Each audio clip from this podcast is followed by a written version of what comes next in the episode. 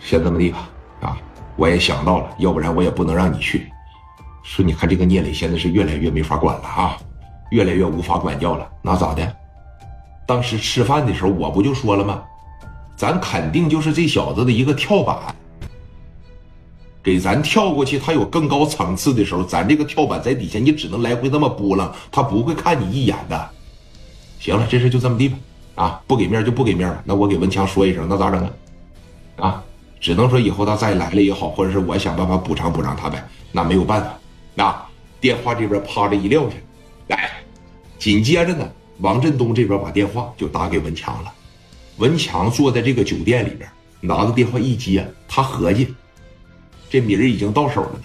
啊，电话这边叭的一接上，这个聂磊啊没有给米儿。让我让我媳妇儿呢，已经过去找他去了，啊，态度呢非常的强硬，而且你不知道啊，现在罩着聂的，呃，现在罩着聂磊的人呢，挺多的。我不能说他现在把我不放在眼里了吧？平常见面的时候呢，该尊重尊重，但是真正到要劲上的时候呢，我俩还是利益关系。那这个事呢，他也没法站我的立场。再一个，五十万呢。也不是个小钱儿，也不是说谁都能轻轻松松的从人手里边抠摸出来，是不是？那我就不走了，啊！所以你看，你这不走了是什么意思啊？不走了的意思很简单呐，打了我不能白打，什么时候把我这个米儿赔了，什么时候我再走。行了，振东，我不让你为难，他这伙人不是能打吗？这个聂磊不是耿耿吗？你等着，啊，你等着！电话啪的一撂，王振东当时这一琢磨，哎，我操，这是冲谁呀？紧接着再给文二哥打的时候，文二哥就不接了，一打嘟嘟嘟占线，一打嘟嘟嘟占线，为啥呀？文强现在一直在找人。张军团伙里边有个人叫许三儿，我不知道大家伙知不知道。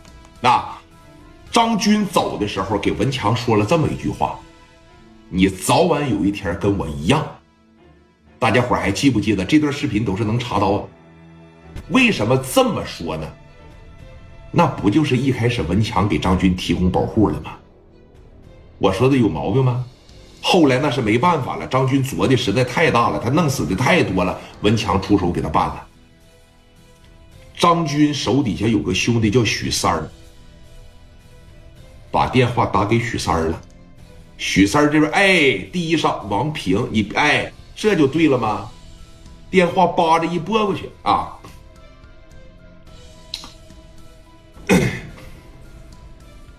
王平啊，哎，我。